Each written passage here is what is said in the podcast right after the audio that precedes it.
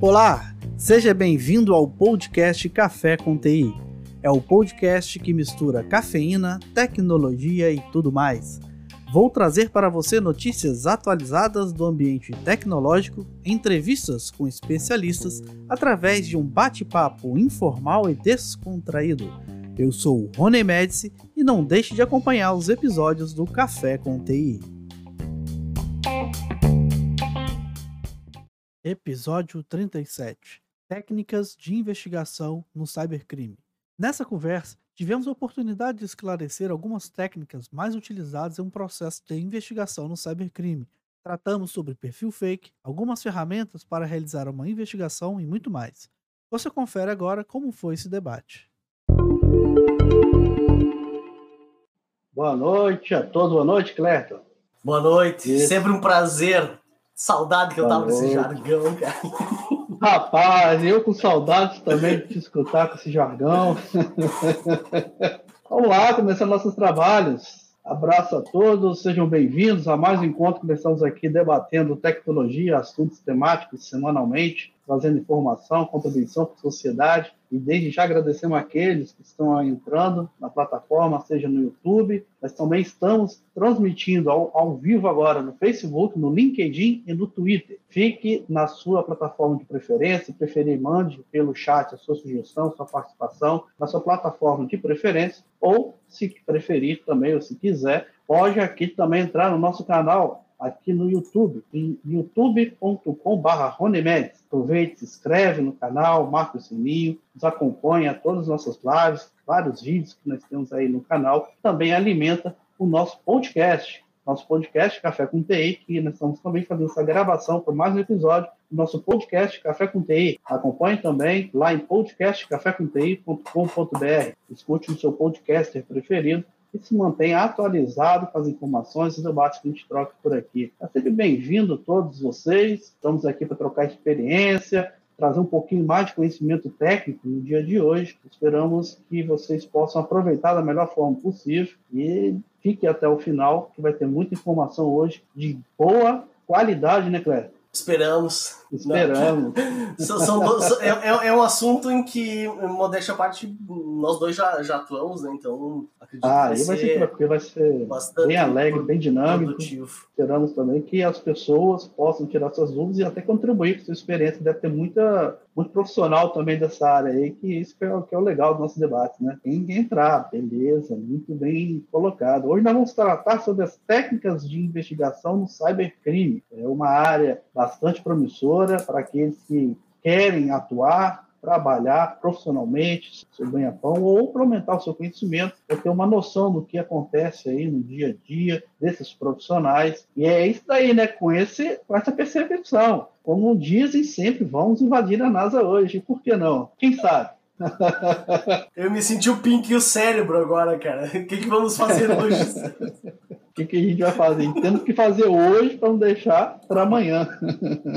Vamos lá, então acho que deu tempo do pessoal entrar aí nas suas plataformas. Vamos entrar exatamente no tema de hoje, que não é muito difícil, mas a gente tem que contextualizar até chegar realmente nas etapas de uma investigação. A investigação dos crimes virtuais é feita através de uma análise técnica que permite verificar a autoria e materialidade dos crimes praticados por meio de uma rede que interliga os computadores. Quando ocorre um crime informático, torna-se necessária uma investigação a fim de subsidiar com provas um futuro processo penal. Os membros de uma equipe de investigação podem utilizar diversos recursos no processo de investigação. Então, quando a gente fala aqui sobre técnicas de investigação no cybercrime, a gente precisa primeiro é, conceituar o que é cybercrime, qual é a diferença dos crimes no mundo físico, como a gente é, é comum definir né, o, o cybercrime como qualquer atividade ilegal que ocorre no meio eletrônico. É a primeira ideia, né? Ou que possui um dispositivo eletrônico como objetivo para fazer esse controle. Mas temos também lembrar que existe hoje uma, uma legislação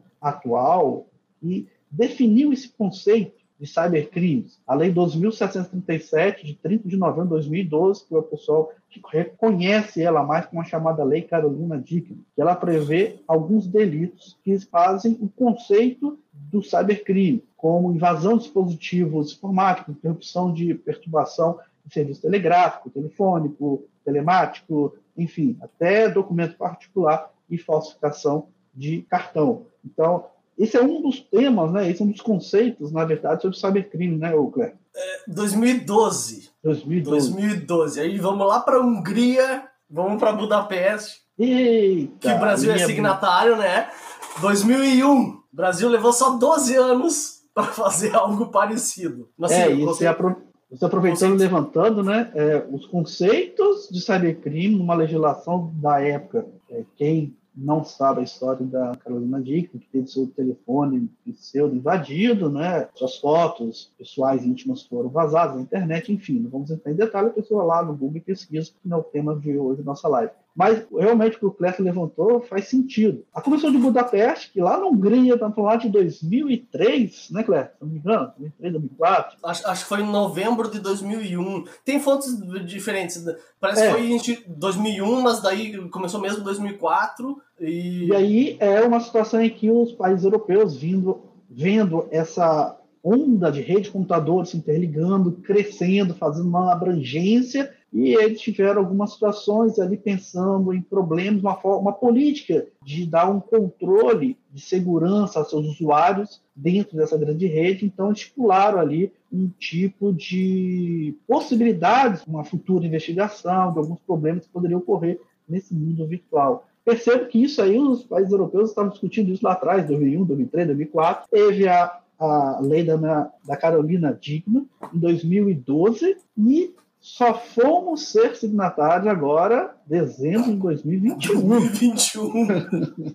só 20 é, anos. Então, só 20 anos. É, realmente, nós vamos falar na live hoje que algumas ferramentas open source, com certeza, faz parte de uma das etapas, né, uma das técnicas que a gente vai ver da investigação. É, realmente, o que vai hoje contribuir bastante aí para as pessoas, além dos conceitos, também a parte prática, que vai ser bastante dinâmico, bastante interessante. Se não usar open source, pode esquecer. Não vou pagar, é sei lá, 30 mil dólares num, num Docker para clonar HD ou alguma. Né? Tem umas maletinhas bem legais, mas é. geralmente ferramentas pagas são bastante caras, né? É, uma situação que nós temos que botar em mente é você quer ter um resultado, você pode fazer ele manual, você pode automatizar o processo de investigação e ter resultados em menor tempo. Até porque num processo investigatório a gente trata com bastante volume de dados às vezes. Na época que eu atuava mais nessa perícia judicial, em 2011, a gente tinha que ter o uso de ferramentas, porque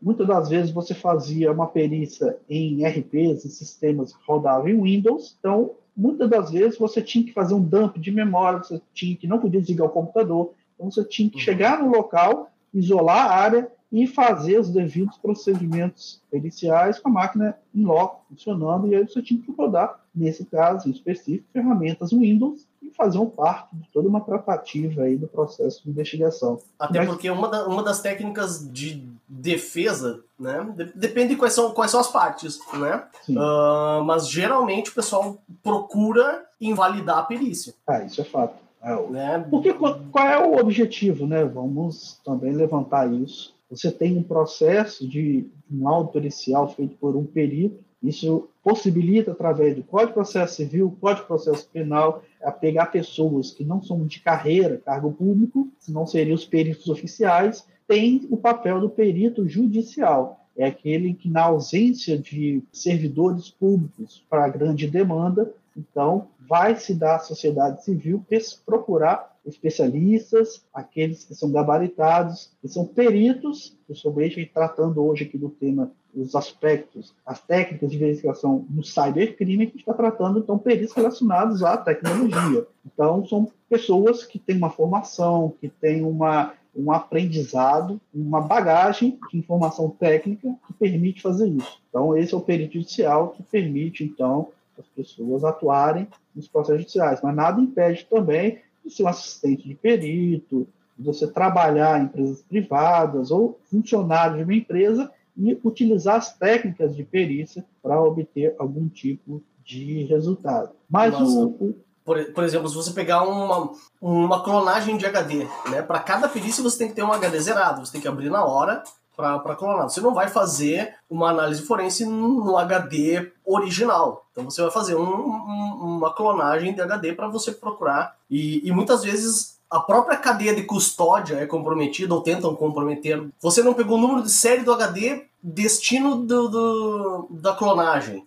Sim. Invalida a cadeia de custódia. Não, não é um HD zerado. Você não abriu o invólucro na frente de duas testemunhas compromete a cadeia de custódia. Então, é, são muitos detalhes numa investigação uh, forense ou numa investigação de, de crime digital que podem co comprometer a, a perícia que você está fazendo. Então, ah, é legal fazer, é bem legal, mas o comprometimento e o nível de cuidado é, é extremo. Né? Claro, a gente tem que pensar que quem está fazendo a perícia não é ele que vai decidir se aonde ele está atuando, se aquela pessoa, a empresa, enfim, quem cometeu o crime digital através de um computador, de um equipamento eletrônico, ele é o autor realmente daquele cybercrime, se ele não vai fazer juízo de valor. Então, realmente, a pessoa que vai fazer o trabalho de perícia uma investigação, ele é, o, ele é os olhos do juiz, ele está ali porque o juiz não entende nada disso, ele precisou nomear alguém para poder fazer esse trabalho de investigação, e muito bem colocado por você, Cleber, é isso. A cadeia de custódia, quando você chega no local para pegar os equipamentos para fazer esse trabalho de investigação, essa a gente tem umas técnicas determinadas para fazer isso.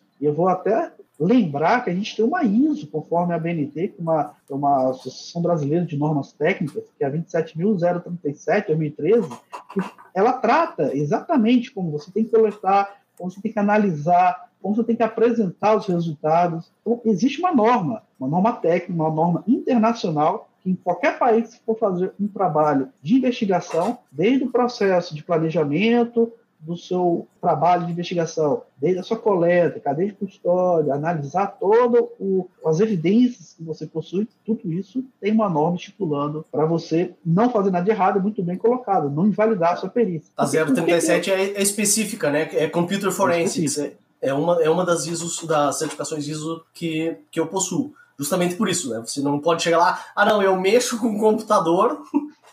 Eu sou perito. eu sou perito. Isso aí. Então, é, aproveitando, utilizando essa, essa norma, a gente, enfim, qual é o conhecimento mínimo para começar a atuar na área? Primeiro, gostar de computador, acima de tudo, gostar de matemática. Por que, que eu falo isso? Ah, não é computador só que você usa roda programinha? Não é bem isso, não. Porque vamos pensar, uma das técnicas utilizadas na investigação é você tem que fazer uma cadeia de custódia, você tem que fazer uma duplicação dos dados, das evidências que você vai depois, posteriormente, trabalhar até redundante, né, posterior depois, você vai pegar, um, vamos pegar um exemplo mais clássico, mais fácil das pessoas entenderem. No início, quando você vai coletar os dispositivos, vai fazer sua cadeia de custódia, levar para o laboratório, enfim, você tem que fazer essa duplicação. Às vezes você não pode levar o equipamento, retirar do local, mas você vai trabalhar em cima dos arquivos, dos dados. Para você ser é, real e não houver nenhum tipo de manipulação desses arquivos, quando você fizer a cópia das informações para um outro HD, é primordial que você faça o cálculo hash de todos os arquivos, que é uma, um cálculo matemático em que ele vai gerar um, um hash, é um resumo desse cálculo, e esse cálculo é que vai te dar a certeza que quando você apresentar o seu laudo em cima do arquivo que você está discutindo, que aquele arquivo que você vai apresentar no seu laudo não foi manipulado pelo perito. E se qualquer pessoa quiser uma contraprova para poder tentar invalidar o seu trabalho, e se você fizer esse cálculo hash em cima do arquivo que está de posse do perito, o resultado hash tem que bater com o, o resultado do arquivo lá na origem, que está de posse lá do autor. Então, esse é um fato primordial. Então, para poder você atuar nessa área, tem que gostar de matemática, tem que gostar de computador, criptografia, é uma área bem técnica. Então, isso é primeiro ponto. Segundo, é a vontade de aprender, a vontade de crescer, vontade sempre de aprender, porque perito não para de buscar o conhecimento. Porque tecnologia a gente sabe, em seis meses já está obsoleto algumas tecnologias.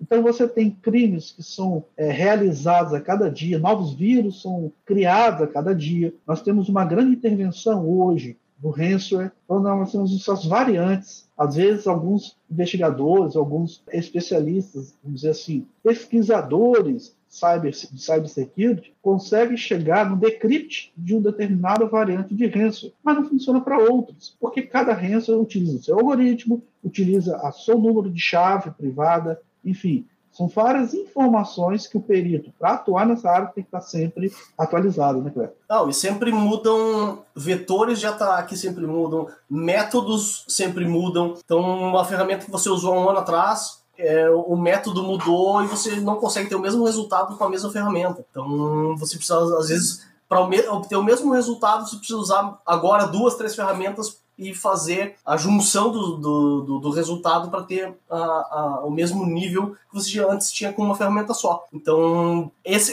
esse para mim é um dos fatores mais complicados. Os, a, os métodos e os vetores mudam. Né? E, e, e, as ferramentas não se atualizam na mesma velocidade. Não, jamais. E temos que lembrar também que determinadas ferramentas que nós vamos tratar lá na frente, pode ser open source, você pode ter ferramentas mais otimizadas, específicas, vai precisar pagar ali uma licença, essas licenças não são baratas. Se você quer trabalho manual, você pode utilizar ferramentas open source, mas tem que fazer tudo manual. Tem que aprender a passar parâmetro em comando, você tem que saber tratar resultados, as saídas dos comandos. É, você precisa pegar, às vezes, você tem de uma saída de um comando, você é a entrada do segundo comando. Normalmente no mundo open source muito acontece isso. Não são ferramentas normalmente que você fala, next, next, finish, pronto, minha perícia foi feita em 10 minutos, está lá o resultado. Não é bem assim. A gente tem situações. E a gente também tem tipo de cybercrimes também, os crimes virtuais, né? Vão passar desde os problemas de ransom que a gente está passando,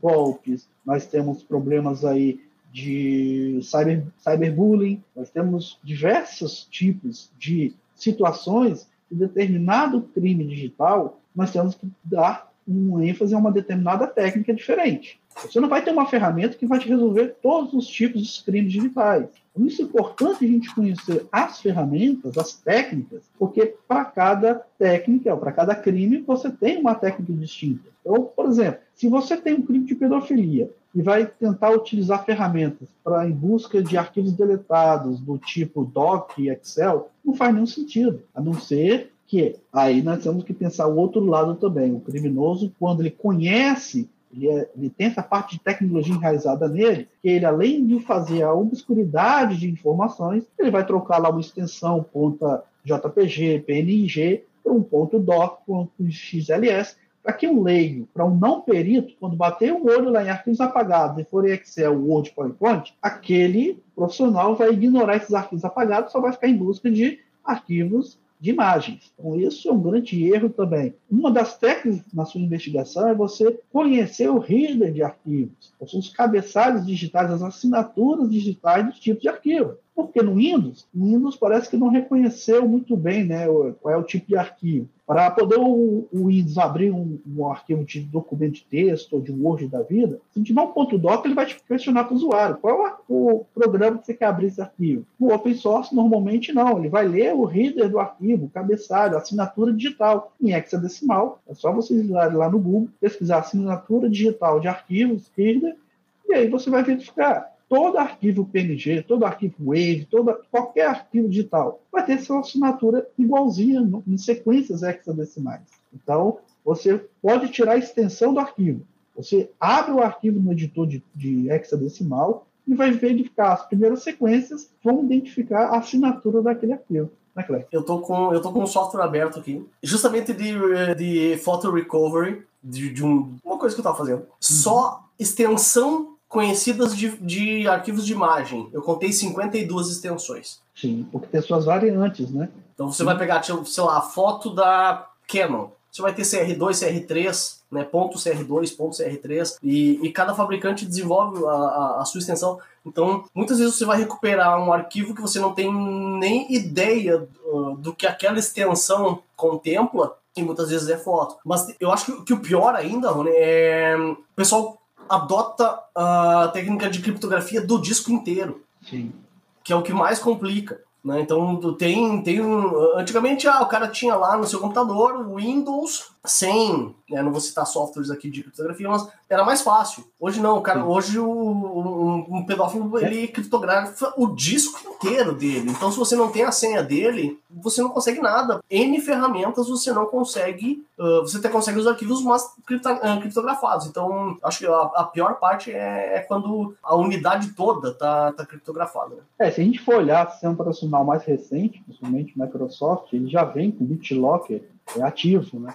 E a funcionalidade do BitLock é essa: você tirar o HD do, do, de um computador e querer usar esse HD em outro computador, se o BitLock tiver é, ativo, você só vai conseguir ter acesso utilizando a chave de BitLock. Isso é um grande problema para os peritos. Então, a tecnologia avança e esse é um grande, essa grande complexidade das, das, nas técnicas de investigação. Então, muitas das vezes, não consegue nem utilizar ferramentas que vai conseguir chegar num lado positivo. Mas esse é o problema, né? A gente busca segurança para as nossas coisas e quando tem desvio de caráter ou, né? Vamos chamar, se é que dá para chamar pedofilia de desvio de caráter, mas uh, você utiliza a mesma ferramenta para proteção dos nossos dados, você utiliza para não gerar provas contra si mesmo, né? Com certeza. Vamos pegar uma coisa que está na moda. O que está pegando agora é o golpe do perfil falso. A pessoa passa, passa por você, sendo você, no golpe do WhatsApp, do Instagram. Então, isso é uma modalidade. A gente tem técnicas para poder tentar investigar esse tipo de cybercrime. Por exemplo, vamos, focar nesse momento no WhatsApp. Esse golpe é caracterizado por aqueles que não ainda têm esse conhecimento é eu tenho lá uma conta WhatsApp vinculada ao número celular eu tenho uma foto e alguém está passando por mim, copiando a foto, colando no, na conta de celular dessa outra pessoa, o criminoso, e avisando para as pessoas que eu troquei de celular, que estou com um problema momentâneo, que nesse momento vou ficar dois, três dias com esse novo celular, pseudo novo celular, e dali é um passo, então, para os criminosos começarem a pedir uma transferência de Pix, auxiliá-lo de alguma forma, né? Pix bem muito colocado. É uma situação que está acontecendo. E aí, como é que a gente consegue fazer algum tipo de técnica de investigação para tentar descobrir quem é a pessoa que está do outro lado passando por você? Então, nós temos umas técnicas. Uma delas é a engenharia social. É você tentar lumbregiar aquele indivíduo que está passando por você, fazendo que ele vai acreditar que você vai cair na conversa, que você vai fazer uma transferência e você vai ajudá-lo naquilo que ele está pedindo. Então, essa é a primeira técnica que a gente pode passar nesse tipo de golpe, que é engenharia social. E é, e é bacana, né, Cleber, fazer engenharia social, né? É... Cara, eu, eu, não, eu não tenho muita paciência para pessoas, tu sabe, né? Então eu, eu não consigo fazer engenharia social. Eu, eu uso outra. para testes eu uso outras, outras técnicas. A minha favorita é, é phishing, por exemplo, ou alguma outra, outra técnica que não precise esse contato tão direto com pessoas, porque eu, eu, eu, eu falei uma vez, né? Eu já fiz aula de teatro para ver se eu melhoro essa, essa parte de. Mas, por exemplo, eu não sou um cara que passa desapercebido, né? Eu tenho 1,81m, careca, ando sempre de preto, então eu não sou um cara que ninguém vê. É. Então, pra, por exemplo, eu fazer engenharia social com a chegar em alguém e, e tentar alguma coisa é, é, mais difícil. Mas tem pessoas bastante capacitadas que desenvolvem umas técnicas, pena que para golpe, mas desenvolvem umas técnicas muito boas. Tem aqueles que nós, nós conseguimos seu número, no, no, sabe? O cara já não fala certo, é. E, então você consegue ver. Mas tem alguns que, que são extremamente convincentes e que levam sim, sim você a, a, a, fazer transações financeiras. E tu me provoca com a história do Pix, do Pix né? A gente combinou que não ia. é porque essa Mas é semana. É essa semana o Rony me mandou né, um vídeo de que o, o, Banco Central resolveu que os golpes do Pix vão, vão gerar mecanismos para que os golpes diminuam, que sejam revisados. Aquilo que a gente falava metade do ano passado. É, a gente tem uma live falando pelo menos sobre isso. 72 horas para validar. Cara, o Brasil é incrível. O Brasil ele, ele faz primeiro, ele, ele pega a carroça, ele constrói a carroça sem o boi para puxar. Ele, ele põe o boi só depois. Então, cara, se eh, você pensa na segurança, é privacy by design, privacy by default, puxando LGPD medidas técnicas de segurança para desenvolver uma aplicação. Quem nunca entendeu o que é privacy by design e privacy by default, melhor exemplo: o Brasil faz o Pix, depois pensa na segurança do Pix. é, em como resolver o problema dos golpes. Se existisse isso, sei lá, pelo menos cinco pessoas que eu conheço não tinham perdido dinheiro. Então, o Banco Central, vamos fazer um favor, faz retroativo isso. Faz desde o dia em que começou o Pix. Quer fazer? Pega todo mundo que teve golpe com o Pix e faz retroativo. Só para te ver o tamanho do teu incômodo. Valeu? É isso que a gente sempre fala. Quando você tem programadores que desenvolvem aplicativos, apps, softwares, em resumo, eles fazem a sua programação, colocam em produção e depois vão pensar lá no ASP 10, depois vão passar nas, nos problemas que podem ocorrer a sua aplicação. Não, no caso tem que ser o inverso. Primeiro, antes de ir para a produção, a gente tem que se preocupar com essa área. A gente entende muitas vezes que é, aquela, é um momento político, é um momento tem que ser colocado no mercado, enfim, quanto a isso a gente não precisa nem discutir. Nossa, o nosso debate sempre, sempre será a questão da vertente da segurança. Né? Por que, que não pensar isso e, antes? E, e para o lado mais frágil que é o usuário. Claro. Eu, cara, eu sou, eu, sou, eu, sou, eu sou naturalmente um cybersecurity evangelist. Eu não gosto de colocar a culpa no usuário. Se eu não dei treinamento para o usuário, se eu não dei treinamento para o meu colaborador, a responsabilidade é minha como empresa ou como desenvolvedor do, do, do, do serviço que eu, vou, que eu vou distribuir. Claro. Entendeu? É muito fácil jogar pro. Ah, cara, a gente tem, tem decisões do, do Tribunal Superior. Não. Quem caiu no golpe de engenharia social foi você. A responsabilidade não é do banco. É. Como assim? E os mecanismos que o banco tem? Por exemplo, a gente tem serviços aí de pague não sei o que, pague não sei o que, que se exime da responsabilidade das pessoas criarem um perfil fake, tem movimentações financeiras grandes, entra dinheiro e sai dinheiro a toda hora de golpe, e essas instituições se eximem da responsabilidade. Existem ferramentas que você consegue detectar esse tipo de movimentação. Então, é obrigação da instituição que quer oferecer esse tipo de, de serviço como intermediador da, da, da, negociação, cara, é de responsabilidade sua. Se o dinheiro vai passar pela sua empresa, você tem responsabilidade solidária com as duas pontas, tanto com o do é. cliente quanto quem vai, quanto quem, quem prestou o serviço ou o, o que for. E não, eles se eximem. É extremamente complicado você processar alguém, banco, pagues, não sei o que da vida, que eu não posso dizer o nome. tá? É extremamente difícil. Primeiro, você conseguiu entrar em contato com a ouvidoria. Quando você consegue, por um milagre, que você, depois de navegar por 20 páginas, você acha um telefone, você entra lá, é extremamente difícil processar esses caras. Você perdeu 10, 15 mil reais? Ah, não, a gente só faz o meio-campo da negociação. Então, é, cara, isso é revoltante. Isso é extremamente revoltante. Até meu semblante muda, cara. Que isso, ó, calma, fica calmo. Aproveitando esse gancho que você levantou, né, dos perfis fakes e tudo mais, justamente isso que a gente está comentando, o golpe do WhatsApp moderno. Pessoas pegam. Primeiro, a gente tem que tirar essa situação que não há uma clonagem do WhatsApp. O WhatsApp você não consegue clonar. Ele te dá, primeiro, artifícios, recursos para você acessar o seu WhatsApp num aparelho celular e, por exemplo, também conversar via web, que é o web WhatsApp você pode hoje colocar até quatro dispositivos da versão beta, ou seja, você tem opções utilizando só que o mesmo, vinculado ao mesmo número. O que está sendo colocado é que as pessoas de um segundo número de celular estão copiando a sua imagem. Pega a imagem do próprio WhatsApp, de qualquer outra mídia social e se passa por você. Então, uma técnica de investigação para tentar achar quem é essa pessoa é muito bem colocado nessa, nessa conjuntura do PIX que você acabou de falar, é uma técnica que seria criar perfil fake dentro do WhatsApp, dentro das mídias que você está sendo prejudicado, para tentar, aí no caso, uma engenharia social, para você obter todas as informações possíveis daquela daquele sujeito, daquele criminoso. Por exemplo, WhatsApp. WhatsApp, a gente tenta identificar quem é aquela pessoa que está ali se passando por você? Ela tem que estar tá vinculado à sua imagem, a minha, por exemplo. Né? Passei por isso o ano passado, é, e outras pessoas vão passar também.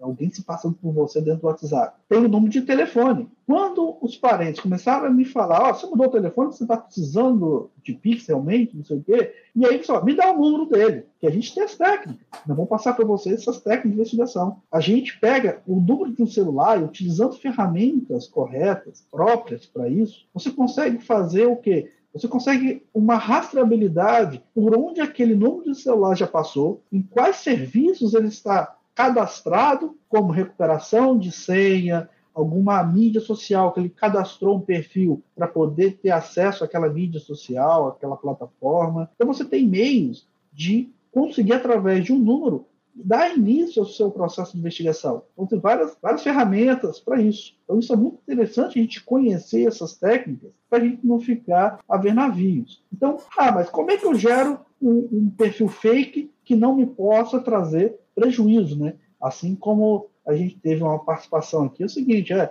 é a gente precisa resguardar, porque possivelmente uma visca tem um, um, um, risco de vir, não tem dúvida. Principalmente se você está tratando com criminosos. Você não sabe que é outra pessoa que está do outro lado. Então, a gente, quando vai fazer um processo, utiliza técnicas de investigação, eu vou fazer um perfil fake, mas vou fazer um perfil fake que não tem uma ligação com a minha pessoa com um investigador, por exemplo. Então, normalmente, você vai criar um perfil fake de um gênero feminino, você vai utilizar de um outro país, fazer algum tipo de, de, de técnica para você não vincular a sua pessoa àquele perfil que você está criando fake. E aí tem algumas ferramentas que auxiliam nesse processo. Uma delas que a gente pode citar aqui é, por exemplo, o Fake Name Generator. Então, se você for lá no fakenamegenerator.com, você tem uma possibilidade de você criar o seu perfil fake utilizando o nome que você quer, aí a preferência do sexo feminino, porque o sexo feminino ele tem uma empatia com as pessoas e principalmente o criminoso ele pode querer conversar com uma pessoa do sexo feminino do que você criar um perfil fake sexo masculino.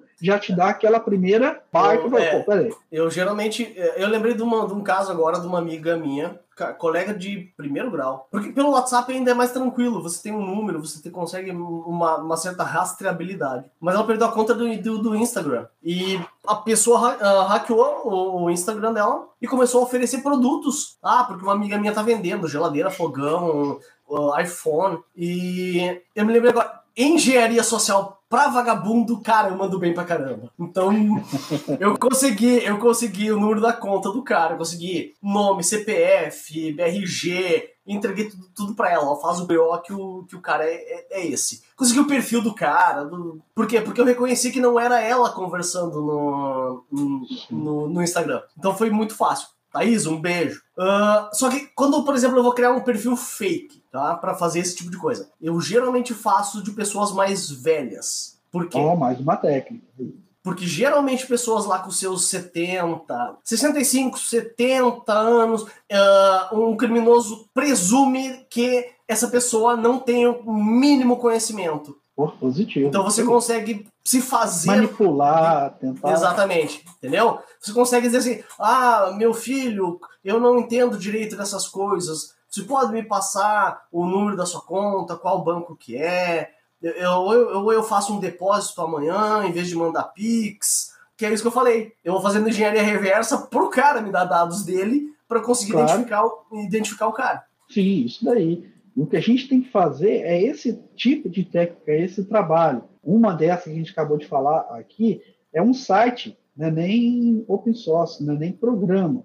É você vai no site, entra e aí ele te dá os passos. Você escolhe qual gênero que você quer, qual nome que você quer. Ah, você quer um oriental? Então ele vai te dar alguns nomes lá, você vai clicando gerar, gerar, gerar. Ele vai dando o um nome, Shan Xin Sen, sei lá, os nomes orientais. E aí você vai ter os endereços, então, ele vai te dar uma, possíveis endereços lá do, do continente oriental. Enfim, são informações que ele vai te auxiliar a gerar um perfil do jeito que você quer. Seja ele mais velho, seja ele sexo feminino, de qual país que você quer, e fazer toda essa estrutura. E uma segunda ferramenta para auxiliar nessa criação do, perfil fake, nós temos um outro site também, que é muito interessante, que é a dispersion does not exist. Então, qual é o. É do, o... É do Padre Quevedo. Isso não Padre... existe. Isso não existe. Você for lá em, em dispersion, é só procurar no Google. Né? Dispersion does not exist. É, você tem um site para isso e ele te auxilia a você criar imagens, fotografias de pessoas, perfil, que são gerados por IA inteligência artificial. As fotos que vão aparecer nesse site não são de pessoas físicas, elas não existem. Elas são criadas por inteligência artificial. Então você vai, não vai ter problema de copyright, direitos autorais, você não vai ter nenhum problema de pegar e fazer uma falsidade ideológica, por exemplo. Você vai utilizar fotos que não existem, não são de pessoas, são formados por inteligência artificial. Nesse caso, então, você tem um conjunto em que você tem um site que te ajuda a criar um, um, um perfil fake, você tem um outro site que te dá uma imagem para fazer parte do seu perfil fake, só que a gente tem que também utilizar essa técnica com bom senso. Qual é o bom senso? Ora, se eu vou utilizar uma imagem, uma imagem, vamos dizer assim, uma mulher da Alemanha, aquela mulher, vamos pensar assim, é loura, é, olhos azuis, e você está criando um perfil fake oriental com o nome Shang Xinchong, meu amigo, aí não, né? Vamos ser sensatos, vamos ter aquela, pelo menos um pouquinho de noção para você criar um, né, um v balanço vamos, ali de... Vamos fazer um depara nesse perfil, né? um depara, né? São técnicas, mas tem que ser bem. Não adianta qual, qual é o site que vai me gerar aquilo, colar, tá? De você juntar toda a receita, vai sair um Frankenstein. Não, o cara vai bater o olho, opa, isso aqui é fake. Não dá. Então, aí é uma situação. Feito isso, temos um outro lado também que tem que se preocupar, e muitas das vezes a gente pegando perícias, processos de investigação, e eu até fiz recentemente agora um curso com um professor da Espanha, um curso é, muito, bem, muito bem dado, muito bem falado, explicado, coisas novas eu aprendi, que realmente faz sentido também. Nós temos as mídias sociais, seja no Facebook, seja em outros locais, plataformas, e quando você vai criar o seu perfil, dependendo da foto que você coloca, a própria plataforma, com seus algoritmos de reconhecimento, já, já dizem que aquela foto é fake ou não. Você não pode criar e bloqueia o seu perfil. Então, tem os algoritmos que já estão até fazendo esse tipo de controle. É, como é que você consegue se resolver muitas vezes? Você não coloca só a foto da pessoa. Então você vai botar ela dentro de um contexto. Então, se eu botar um perfil oriental, então por trás botar um fundo, uma imagem, uma praça oriental, uma rua, tem características daquele país que está criando o perfil. Como falei, né? Você vai botar uma, uma alemã com o nome de uma japonesa e o fundo um Havaí. Então, está tudo fora do contexto. Então, esse é um tipo de técnica quando você vai criar um perfil fake para fazer uma investigação. Você não vai, você vai fazer um perfil que não vai vincular você a nada, para não saber a autoria, e aí você se passa com neutralidade total, e você vai em busca das pessoas. Tentar fazer um contato, adicionar como amigo, aí você vai procurar dentro daquela pessoa que está cometendo um crime, um, um cybercrime, crime virtual, é, crime digital, você vai tentar ver o perfil, tentar criar o perfil da pessoa. Muitas vezes, né, Cleto, a gente estava até conversando essa semana, a gente tem como fazer uma classificação do perfil sobre como essa pessoa é. Vai depender, por exemplo, vocês, para criar uma conta em uma rede social, vocês usaram pelo menos um e-mail, botaram seu e-mail. Através do seu e-mail, você consegue saber quem é aquela pessoa, quais são os, suas, os seus hábitos. Dessa forma, por exemplo, você tem aqueles tipos do Pinet. Quem não conhece o Pinet, vai lá no Google, lá, o Pinet é um site que você coloca o seu e-mail para saber se o seu e-mail está em alguma base que foi vazada para a internet. E através do seu e-mail, eu consigo ter um perfil dos perfil da pessoa, dona daquele e-mail, quanto tempo ela já usa aquele e-mail. Porque se tiver, por exemplo, nós estamos em 2021. Se aquele e-mail ele faz parte de uma lista de vazamento lá em 2004, 2005, eu vou então fazer esse vínculo que aquele criminoso ele já possui aquele e-mail desde 2005. Então, isso Sem é fundamental para gente. Tem ferramentas que que a gente usa que são colecionadores de informação. Se você tiver um nome de usuário de determinada pessoa, ele você consegue fazer uma varredura praticamente em todas as mídias sociais para saber em quais mídias sociais ele tem ou em quais serviços ele tem aquele mesmo nome de usuário. Se você colocar um e-mail, você consegue rastrear o e-mail aonde esse e-mail foi usado. E bem provavelmente em algum deles, se não na grande maioria, ele não trocou a senha. Porque as pessoas. Ah. Quer ver? Pessoal que tá no chat, quem de vocês usa a senha com a primeira maiúscula e um ponto de exclamação no final? Eu acho que 80%, cara, 90% das pessoas usa esse padrão. A primeira maiúscula, indiferente quantos caracteres, mas ponto de exclamação no final. Isso é, é, é, é fato. Então, quando você falou, né, uh, e pros, uh, Richard, uh, pros espertinhos que acham que criar um perfil falso dá para usar para muita coisa, além de rastrear ou tentar fazer uma engenharia social, é por isso que quando você cria um cadastro num banco, por exemplo, quando você cria hoje via digital, no cadastro ele pede para você pegar a imagem, fechar no, no, no, no naquele oval e ele pede para você piscar, pede para você olhar para a esquerda, para direita, para cima, para baixo, entendeu? O cara vira o exorcista. Mas para quê? Para não ser aquela imagem estática de rosto que pode ter sido criado sim por um por inteligência artificial. O processo da inteligência artificial ele é muito legal para se criar, para se chegar na, na, na perfeição de um rosto que seja minimamente real. O, tra o, trabalho é absurdo. Acho que é no Netflix, cara. Tem um, tem um, uns documentários do Castanhari. E lá ele diz como é que é feita a parte de reconhecimento facial, que é cálculo do, das medidas de, de, um olho até o outro, do nariz até a testa, e como funciona o processo para uma engenharia, ah, uma inteligência artificial gerar um rosto minimamente aceitável como, como humano mesmo. Válido, né? É. Então, no Instagram é, é mais fácil você fazer isso, porque, cara, precisa de foto. E isso ia entrar nas recomendações finais, mas, cara, perfil que tem uma foto publicada ou nenhuma foto e, sei lá, mil seguidores e não segue ninguém. Essa é uma técnica de instrução para saber se e é ou não. E que quer te adicionar, cara. Tem uma grande entendeu? chance de ser feito. É, tipo, você não é tão popular assim. então, porque, cara, você não tem nenhuma foto, tem só um perfil, um nome. Tá? Geralmente é de mulher, né, sem estereotipar, mas que chama atenção. E tem só essa foto no perfil. Não tem nenhuma foto postada. Tem lá seus 300, 400 seguidores, mil seguidores, e segue, sei lá, meia dúzia de, de. ou outros mil. Cara, não aceita porque é golpe, entendeu? Ninguém tem um Instagram para não postar nada. E tem muita gente que faz o seguinte, né, Cleto? Aceita e a pessoa não vai entrar em contato com você agora. Ela não vai tentar fazer um golpe agora que você acabou de aceitar. Não. Ela já tendo essa porta aberta, porque o seu perfil é privado, e você fez a abertura dela entrar no seu perfil, o que, que ela vai fazer? Vai fazer uma engenharia social, ela vai fazer uma investigação do seu perfil, vai saber quem é você, os lugares que você frequenta, os seus bens, quais são os seus tipos de familiares, as suas relações de amizade, e vai é. construindo o seu perfil da vítima. Por que, que por exemplo, o meu perfil no, no, Instagram é Clerton M? O M, só quem me conhece, quem tá vendo a live, que tá vendo que é de Moraes. Mas quem não me conhece não sabe que o, que o Clerton M pode ser de M qualquer coisa. Ou se meu nome mesmo é Clerton, ninguém vai saber. Então, é, é, é uma regra hacker. A gente não invade, a gente faz login.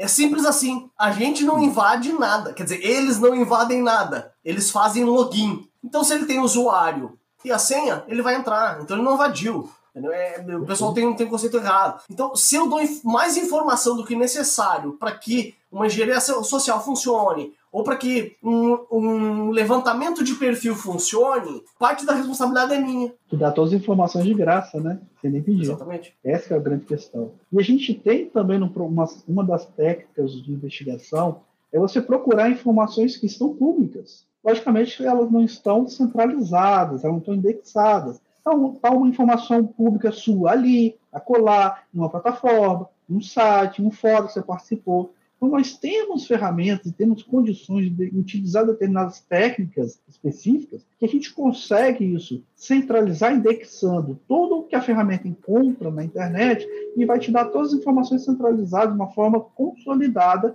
para o investigador. Então, nós temos o que o Clerto falou é exatamente isso. Quanto mais informações vocês dispuserem na internet, são mais informações que são passíveis, primeiro, dos criminosos obterem, como informação pública muitas vezes, os investigadores também, na sua, na sua fase de investigação, obtêm muita informação também de qualquer pessoa que esteja conectada hoje na internet. A gente tem algumas ferramentas é, que a gente pode passar para vocês, por exemplo, Uh, nós temos aí, é só pesquisar, aqui não vai ser aula técnica nem nada, mas para vocês pesquisarem no Google, para ter ciência de uma das ferramentas. Uma grande poderosa ferramenta é o Maltego. Maltego você coloca lá, por exemplo, o número de um celular. E essa ferramenta então vai buscar na internet aonde que esse número de celular já apareceu em algum lugar na vida. Ele foi cadastrado para entrar no fórum, ele foi cadastrado para fazer uma pergunta em determinada plataforma, ele está vinculado a um site para fazer uma matrícula em algum lugar. Então a gente tem essas informações através de um e-mail, você coloca na ferramenta Maltego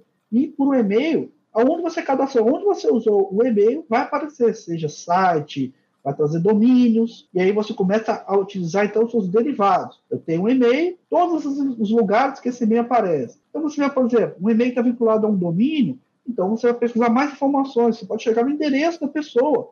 Você vai lá no domínio, vai usar o Ruiz, que é uma informação pública. Quem registra o domínio tem que dar seus dados pessoais, os dados corporativos, e você começa então, a montar um quebra-cabeça. Então as técnicas de investigação, elas são variadas. Temos o Shodan, é um site de, que vai trazer IPs, protocolos, portas abertas, os serviços. Nós temos o OSINT Framework, né, o Clerton usa direto. Passei a, a, fazer parte também do meu repertório essa técnica da OSINT, que é uma, uma, uma, sigla, né, que é o Open Source Intelligent, que é um, que você for olhar aí, um, um aportuguesado lá, que você tenha uma, uma inteligência de, de, de código aberto. Né? Código aberto é. Então você vai utilizar ferramentas que vão te trazer informações. Então, se você for lá no, é, eu acho que é o, o cintframework.com, né, Cleto? Não sei, não lembro é. agora de cabeça, mas o... é só pesquisar no você ver. As três ferramentas que você colocou, o, o Maltego é terrível,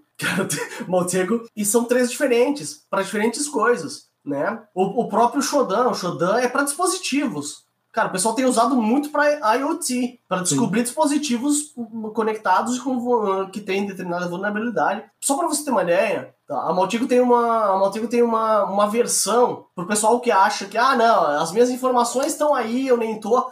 Quem já ouviu falar em Bitcoin e todo mundo fala, não, Bitcoin não é rastreável.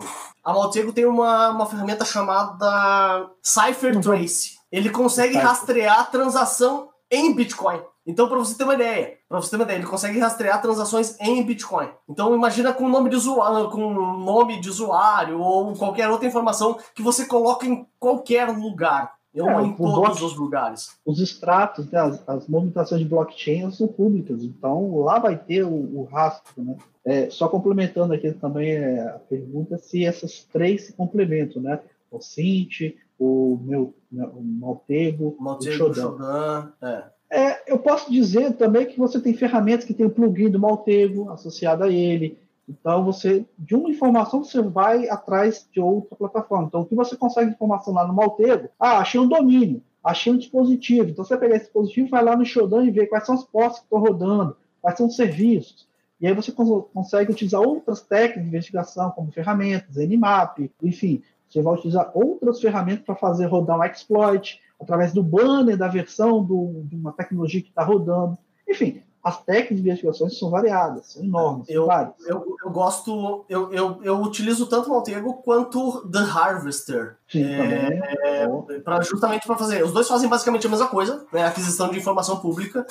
E às vezes um funciona melhor do que o outro, então você pode fazer um depara entre os dois, roda os dois e faz um depara para ah, um trouxe 20 resultados, outro trouxe 23. Talvez esses três a mais sirvam para alguma coisinha a mais. Então tem, tem tudo isso. A gente usa para pentest também, às vezes, né? Dependendo do, do, do, do, do contexto, escopo, do objetivo. É. O escopo do pentest, a gente também usa algumas ferramentas que buscam informação pública. Uh, tem, por exemplo, o DNS Dumper, que é para fazer a, a, a, correlação entre os, os DNS e assim por diante. Então, a gente usa muita coisa, tanto para pentest quanto para na análise de crime cibernético, porque as ferramentas elas são criadas para fins específicos, mas que você pode variar dentro do, do, do contexto que você está utilizando, né? E é o que você bem colocou também. Existem ferramentas para tudo, né? Canivete suíço, mas se não adianta nada se não souber usar e para que que serve aquele? Ah, eu, eu tenho, baixei o Kali Linux, o Parrot OS, tá? Que é o antigo, lá da época do Black Track, uh, Backtrack, Backtrack.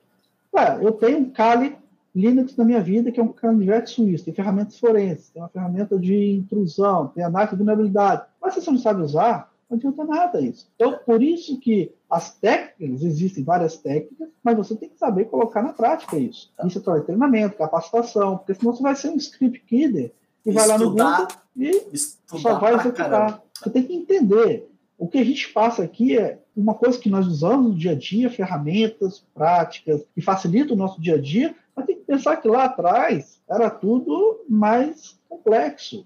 Quantas vezes eu fazia perícia, 2010, 2011, era tudo linha de comando. Duplicar HD, DD, IN, OUT e espeta HD externo ali, reza para reconhecer um IDE numa case que você convertir IDE para USB. Então, são situações que hoje as pessoas não, não têm mais esse problema, trabalho de RQ, conflito de hardware.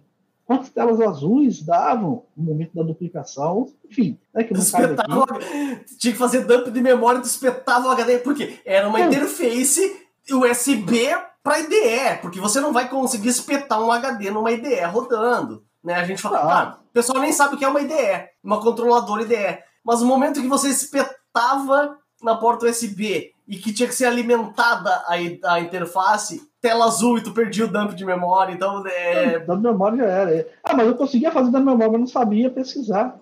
Tinha aqueles monte de caracteres, mas você tinha texto ali, você tinha string. E hoje, cara, hoje tem ferramentas, até às vezes online, faz todo um trabalho para você. E tem aquelas ferramentas pagas. Como a gente está falando aqui, tem informações públicas que vocês utilizam, pagam nada e conseguem muita informação. Porém, também tem essas plataformas que utilizam base de dados públicos. Quem comprou carro, quem tem imóvel, quem fez uma transferência de alguma coisa, está numa base do órgão público. Tem ferramentas que são pagas, que você compra créditos, utiliza essa ferramenta online com crédito, e eles vão nessas, dessas bases de dados para poder obter mais a fundo ainda as informações. Então, num processo de, de investigação, a, a, uma das técnicas não é só utilizar coisa gratuita também, porque a coisa gratuita ela tem um certo resultado. Quando você parte para algumas ferramentas pagas, os resultados são outros. Tem uma qualidade melhor de informação de retorno. Então, muito é, bem lembrado disso. E vou deixar também mais um, mais um site aqui para o pessoal também começar a verificar o seguinte: esse é uma, uma dica. Quem tem conta lá no Twitter é só você selar no www.twitteraudit.com.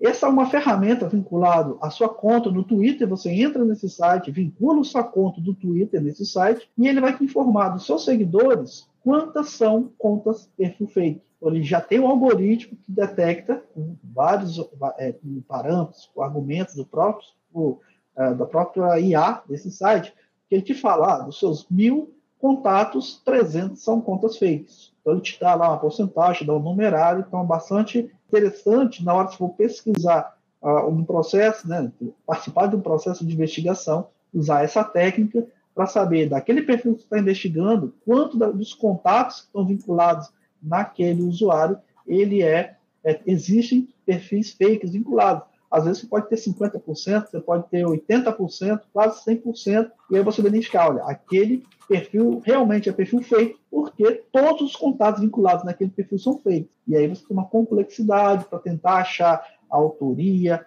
do investigado, porque quando você tem algumas pessoas que são não são fakes, você começa, então, depois de fazer um trabalho de engenharia, de todas as técnicas que falamos antes, você começa a ter uma confiança e consegue descobrir de amigos ações daquele investigado, o qual você está trabalhando para descobrir mais informação sobre ele, montar o seu relatório, o seu dossiê e apresentar para quem direito. Isso é muito importante. Né? Pessoal, nós temos vários, vários livros aí, é, é, seria aqui, ia ser até uma falta de preocupação de a gente pontuar livro A, B e C, mas vocês podem pesquisar nos Google por profissionais, tem diversos profissionais aí que vocês podem procurar, temos Jéssica Ferreira, o Emerson Wendy, nós temos vários peritos que estão na internet, essa do Sandro Sufete, Brasília, William Telly, nós temos Gilberto Sudré, nós temos diversos peritos. É só procurar na internet, que eles têm vários livros, estão nessa área. Você também pode procurar os fabricantes, o o Celebrate, FTK. E o mais interessante é a gente discutir as técnicas, as ferramentas, basta fazer uma rápida consulta no Google, vocês obtêm é, com facilidade quais são essas ferramentas. O nosso objetivo aqui é fomentar sobre investigação, investigação forense, sobre técnicas de investigação no cybercrime, como é feito o processo de investigação. Uh, eu tive recentemente um curso, estou fazendo outro curso, que é analista de, de ataques cibernéticos.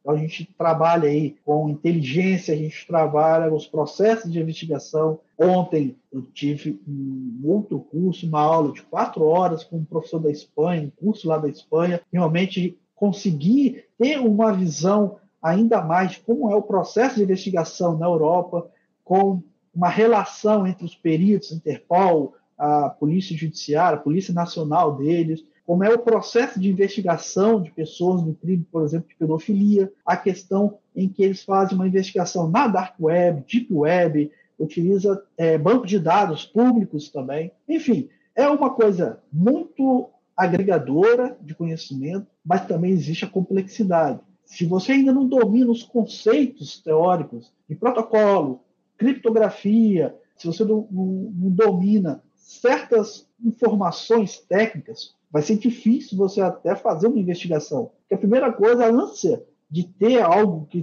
que não te pertence mais é muito grande. Essa semana eu fui procurado para fazer uma perícia no interior e a primeira coisa que eu perguntei, tá, esse arquivo que você tanto precisa, ele foi apagado, foi deletado? É, é não sei quem foi, apagou, mas é de grande importância que é fundamental para a empresa. Tá, quanto tempo isso aconteceu? Não, não foi essa semana, não, foi em janeiro. Eu queria saber se há condições de a gente recuperar. Eu falei, olha, peraí, está me informando que foi apagado, mas em janeiro, olha, dificilmente é muito complicado você conseguir ter de volta. Porque à medida que você liga o computador, desliga o computador, arquivos temporários são gravados, quando você tem um arquivo deletado, se você não desligar, se você desligar o computador e não mexer mais nele, vai, vai ser 100% de certeza de recuperar um arquivo deletado. Por quê? Porque o mecanismo é esse. As informações gravadas meio físico no HD, eles fazem uma ponte com o sistema operacional que chama de inode, e cada localização física no HD, você está numa tabela de arquivos que o Windows reconhece o que, que tem dentro do seu HD. Uma vez que você apaga, você não apaga o conteúdo do HD, você apaga essa ponte. O inode deixa de ser identificado pelo Windows. O Windows faz o seguinte, olha, naquele espaçozinho do HD que tinha um arquivo de Word, agora está disponível para gravar qualquer coisa nova. Aí vem a pessoa e quer baixar da internet um programa para recuperar arquivo apagado, instala no computador, aquela explosão de arquivos vai para dentro do HD. Aí o que, que acontece? O arquivo que você está baixando, que você está instalando no computador, vai sobrescrever o documento o que você queria pesquisar. Vai, vai sobrescrever o setor onde estava o arquivo, porque quem nunca, quem nunca, fonte. É, quem nunca viu um, um, como é, funciona um HD. Hoje tá, ok, SSD, beleza, mas duvido que seja. A grande maioria ainda é físico. Então é um disco girando com a cabeça de leitura gravando o tempo inteiro em, em setores diferentes. Então teu arquivo não é sequencial, né? Os não bytes é. não são, não são gravados sequencialmente. Então é muito provável que determinado setor possa sim ser sobrescrito e você não consegue recuperar. Uma das técnicas de sanitização, né, que, que a NIST preconiza é justamente isso. O sanitization é você gravar muitas né? vezes, né? é, você gravar muitas vezes em cima do disco informações aleatórias que não, não tem importância para que esse dado não seja, não seja recuperado, né? Ou você destrói o disco. Então, e aí a gente entra nesse nesse viés das técnicas antiforense, né? É aquela que você bem falou, a sanitização é que você vai, né, procura aí no Google Wipe, W-I-P-E, Wipe, para que que serve? Que é você falou, sobrevive várias vezes. Então, o processo de sanitização do HD você, você pode fazer em uma etapa, em 3, em 5, 7, até em níveis militares, 35, tendo a ciência, né, Cleto, que hoje a gente está tratando sempre, é, é padrão, HD serem de 1 tera, 2 teras. Então, o tempo que vai levar para sanitizar um disco é igualmente proporcional ao tamanho do disco. É, diretamente, proporcional, é, diretamente proporcional ao tamanho do disco. Um, um, um, perito que eu gosto bastante, que você. Eu já vi uma palestra dele, que é, é ele, é, ele é perito da Polícia Federal, se não me engano. É, é o Ivo Peixinho. Que, tá cara, ele manda, manda muito bem. Tá? Pena que materiais de palestra dele, né? Eu conversei com ele, ele, cara, não posso disponibilizar é, porque. Né, mas ele, ele coloca, uh, pelo menos eu lembro que ele colocava vídeos demonstrando a, a, ferramenta ou uma ferramenta muito parecida com a que eles utilizavam uh, nos casos que eles utilizavam para demonstrar como é a técnica do, do, do, do, crime digital, né? Mas ele, ele manda muito bem. A, a, ferramenta que a Polícia Federal, se não me engano, não sei se ainda tem lá no GitHub, é o PED, né? PED faz Era, é, eu não, eu não sei se eu não sei se é. é. Mas enfim, isso, é, o que importa é a gente ter levantado esse debate, a questão sobre a modalidade, as técnicas que tem que se conhecer para fazer uma investigação de um cybercrime. Ele tem sua complexidade, mas você conhecendo também fica tudo mais fácil, otimiza o seu trabalho. Sobre os Vai livros, eu não, eu, não, eu não posso né, dizer aonde eu pego meus livros, mas a gente dirige uns PDF de vez em quando. Uh... É. e, tem, tem, muita coisa boa tá, em PDF e, e, e dá para procurar lá, digita Digital Forensics e você vai, vai achar. Inglês, muita, muita, muita coisa em inglês. Em português leva um tempão para traduzir. Quando traduziu já mudou. Então, tá, procura pegar, você vai ter lá livros de 2019, mas pega coisas mais antigas porque para você entender as técnicas e a evolução das técnicas, porque às vezes você vai Sim. ter, uh, você não vai, você vai chegar num, num momento que você não sabe mais o que fazer, mas às vezes uma técnica antiga funciona, porque um, por mais que se renovem, algumas coisas ainda permanecem, né? A gente tem um legado, é. tem, um, tem um, um, legado de conceitos. Tanto que essa semana acho que teve um. É um script, você falou te, até. Teve um script, um né? algoritmo de vários anos atrás. De 400 anos atrás, que foi decriptado agora, foi utilizado para quebrar a criptografia agora.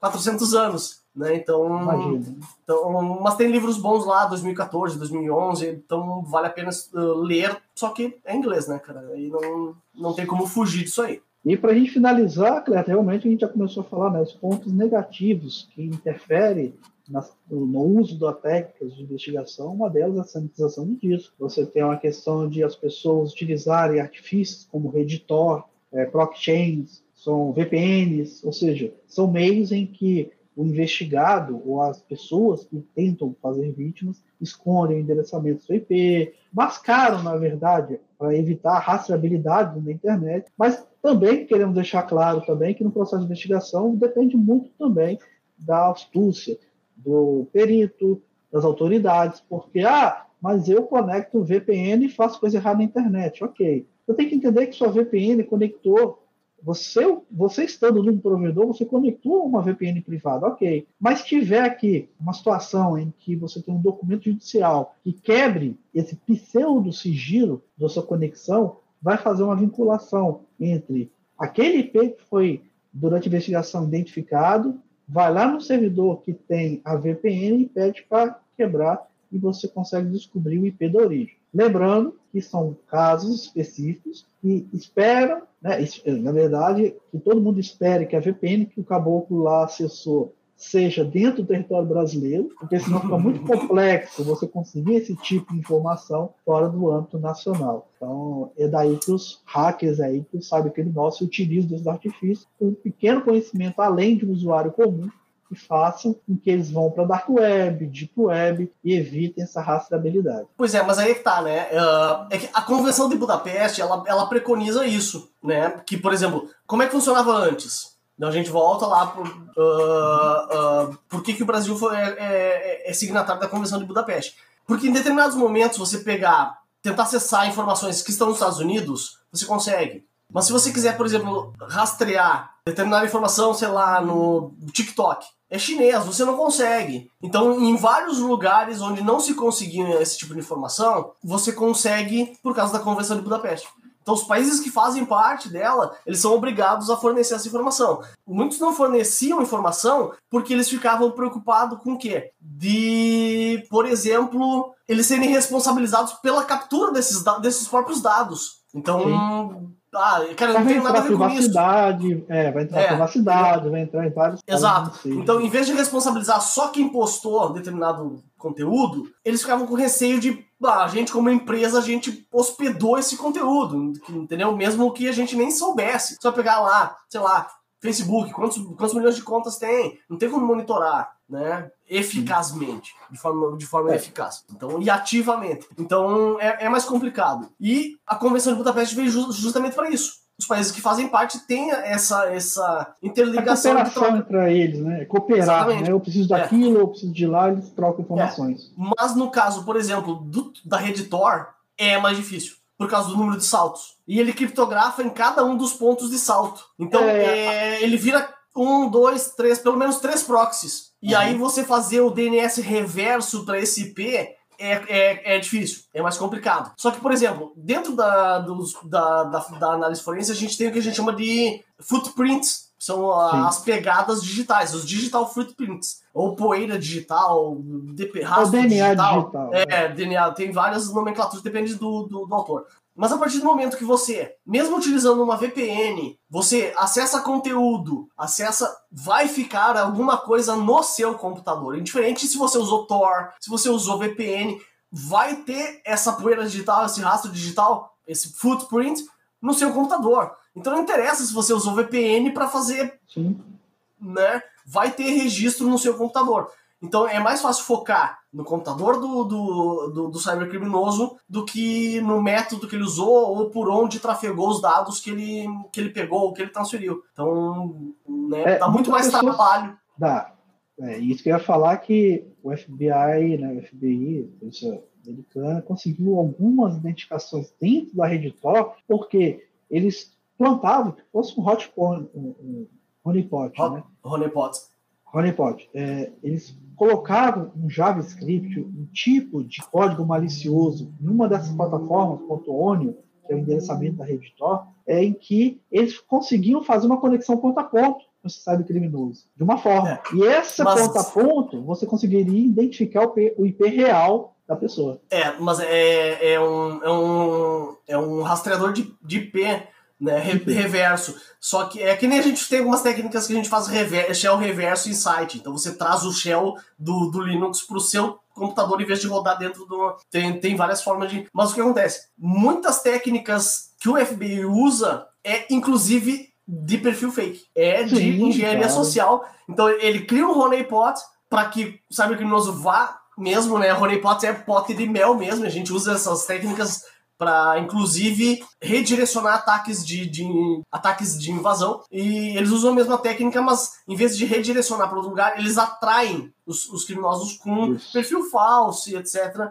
Então tem uma similaridade, mas continuam utilizando engenharia social e perfil fake. Eu acho que hoje é uma das melhores técnicas sobre ter informação, né? Então, dá menos trabalho. Porque se a gente for pensar em esperar algumas autoridades públicas, autoridades de direito, para sair lá um, mandado, a quebra de sigilo. É mais fácil você atuar na engenharia social, não. que o resultado é muito mais rápido. Ó, um dos maiores pedófilos britânicos, se não me engano, levou cinco anos para cara, os caras pegarem ele. Então, a rede Tor é, é complicada. É complicada uhum. e eu não vou lembrar o motivo agora. É, né, a memória é idética, mas às vezes não é totalmente idética. Eu lembro de. Mas eu não vou lembrar agora. Eu sei que levaram cinco anos dentro da rede Tor para pegar ele. E não foi por causa disso, foi de um deslize dele e, com algumas informações que conseguiram rastrear. Mas a rede Tor é complicada. É. É. O nosso papel aqui não é botar ninguém dentro do anonimato, até porque a legislação veda, a gente já em outras lives já discutimos isso. Mas para as nossas considerações finais agora aí, tem algum ponto ainda que você queria acrescentar, Cleber? Não, acho que acho que levantamos excelentes tópicos e vários apontamentos interessantes. Uh, não tem como cobrir tudo. Dá, dá pra fazer uma live de quatro horas aqui se a gente for destrinchar mesmo ah, ferramenta, técnica. Mas não, acho que é isso mesmo. Aqueles pontos que eu falei lá no começo, né? Eu ia deixar para as considerações finais, mas engenharia fun social funciona muito. Né? Uh, evita... É uma das melhores técnicas, né? Engenharia social. É. Não, cara, muito. Evita perfil que não tem postagem seguida, não tem foto, tá? Evita. Nunca clica em link que você recebeu de WhatsApp ou SMS que você não sabe. Banco não manda SMS, banco não manda e-mail, banco não liga. Cara, a gente já falou isso, bom, todas as lives, né? Então, porque é muito fácil cair num crime digital, mas recuperar o que você perdeu com um crime digital no Brasil é extremamente difícil. Ah. Sim, claro. E o que acontece que a gente falou, né? O criminoso sempre vai em busca das vítimas com maior potencial de cair nesse tipo de golpe. Pessoas que às vezes, muitas vezes falou, a idade é alta porque viver no mundo analógico e às vezes não conseguir absorver o mundo digital que a gente está hoje, muito, muito conectado. Então, a percepção dessa classe é, cair justamente nesse tipo de golpe. Tá, e usem duplo fator de autenticação, pelo amor. Né? É, se a gente for falar aqui, eu acho que é interessante depois a gente fazer uma live só de aspectos de, de segurança de informação, porque a gente vai ter várias coisas. Né? A gente cansa de falar não usar a mesma senha para todas as plataformas sociais, para e-mail, para TikTok, para Twitter, Instagram, Facebook, enfim. Só que parece que a, atualidade está fazendo o que a gente chama de signa, sig, eu sempre esqueço essa palavra, uma senha para todas as plataformas, né? Signa Sons, é Signa... Sim, Não vou lembrar. É isso aí. Tem dificuldade de falar. É, não utilizar a mesma senha para tudo. Só que acontece, as mídias, para você fazer os cadastros de determinadas plataformas, tem lá três, basicamente três, duas redes sociais que você pode se cadastrar. Você usa o seu Facebook, usa a conta do Google e uma outra plataforma lá social para você gerar cadastro. Ou seja, na mesma conta social você consegue se cadastrar em 10 plataformas. Ou seja, a mesma coisa que a mesma senha. Você está usando um é, mas é, é, é, o conceito todo errado do single sign-on, né, cara? Porque o single sign-on é, é você usar uma senha só para ter acesso a todos os serviços. Não é você ter vários serviços com o mesmo usuário e senha, entendeu? Então, diversifique. Porque, por exemplo, ah, eu fiz um cadastro e é o meu Gmail tá? para recuperar a senha do meu Instagram, por exemplo. Sim. Mas o teu e-mail do Instagram é o teu Gmail. Então, se o cara invadir o teu Instagram, ele já tem. Ele acessa teu sim, Gmail e você não consegue. Ele muda a senha, você não consegue recuperar. Porque a senha era a é, mesma para os dois. Então. E vamos também dar outra dica, né? Às vezes, quando você vai numa plataforma e pede lá, esqueci minha senha, algumas plataformas colocam os dois, os dois primeiros caracteres ou três primeiros caracteres do seu e-mail, coloca asterisco, arroba gmail, coloca e daí você consegue, ah, meu nome é Gonçalves João, é Gustavo uhum. Moraes. Então, o primeiro vai por, G, por eliminação. Vai por eliminação. Então, são técnicas que a gente também faz no processo investigativo para descobrir qual é o e-mail da pessoa. Tudo bem, eu não tenho acesso ao e-mail, mas com aquele e-mail eu já consigo ter outras informações. Então, enfim. Pega, pega o e-mail e roda um Maltego da vida, um, um, um The Harvester e pega. Vou descobrir qual é o endereço da pessoa, né? Porque se ele tiver um domínio ou ele tiver um MEI da vida, já vou saber, já vou conseguir encontrar o endereço onde cadastrou o MEI. Olha como a gente tem informação utilizando técnicas e mais técnicas, né? Isso aí não, não tem jeito. Para a gente finalizar, foto de estrutura e capacitação, cybercrime é muito rentável, demais, demais. Rola, a gente está vendo até o, o Renzo aí, parou e-commerce, parou várias lojas, magazine aí, que deram bastante prejuízo. Né? Instituição do ensino.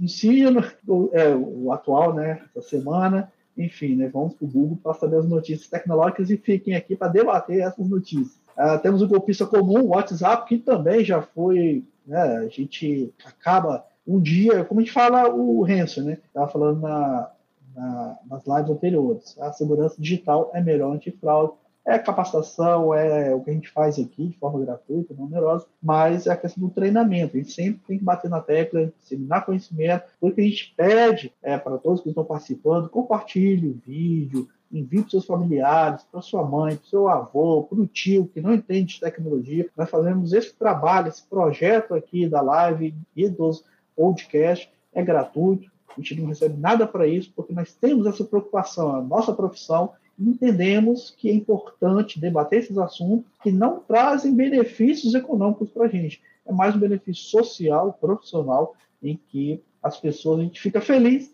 quando a gente consegue menos um alvo possível de golpista. Uma maravilha. Pessoal, agradecido muito a participação de vocês, da plataforma que vocês tiverem, mas a gente convida vocês a participar aqui no nosso debate semanal, no live, pode ser tanto no YouTube, toda quinta-feira, às 21h30, lá em youtube.com.br Ronemed, se inscreve, compartilha o vídeo, ativa o sininho, veja os outros vídeos que tem dentro do canal. Toda semana estamos aqui debatendo com vários especialistas, dependendo da agenda de cada um. E também não poderia deixar para vocês também nos acompanhar lá no podcast Café com TI, lá em podcastcafécomti.com.br, porque é um local em que a gente faz o debate, faz toda uma gravação através da live e que as pessoas que não podem acessar via YouTube, não pode ficar o dia inteiro, não pode ficar uma hora em frente a um computador para poder participar. Então, a gente, é, a gente sugere então que acompanhe essa, os nossos debates lá no podcast Café com TI, porque é uma parte de de, de streaming, de áudio, você pode botar o fone no ouvido, caminhar, você pode estar dentro do carro, enfim, no ônibus, é a melhor forma de acompanhar a gente aí, para poder estar sempre com os assuntos de temas que vocês mesmos podem dar sugestão. É só entrar aí no, no chat, nos comentários e qual o tema que você quer que a gente debata na próxima semana. Ok, pessoal? Um abraço a todos, até a próxima. Sempre um prazer. Se você tem alguma sugestão, quer colaborar com esse assunto que tratei nesse episódio, enviando o seu ponto de vista ou um exemplo de uma situação que viveu ou sugerir um tema para os próximos episódios, envie um e-mail para podcastcaféconti@gmail.com.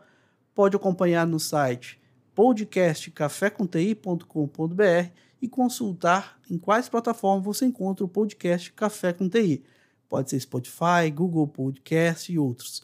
Inscreva-se no canal do YouTube, youtube.com.br, além de seguir o Instagram, o arroba podcast e arroba Ronemedes, onde você vai receber em primeira mão tudo o que se passa nos bastidores de criação dos episódios do podcast Café com TI. E é claro que se você ainda não está seguindo, siga o Café com TI no Spotify para não perder nenhum episódio. Até o próximo episódio.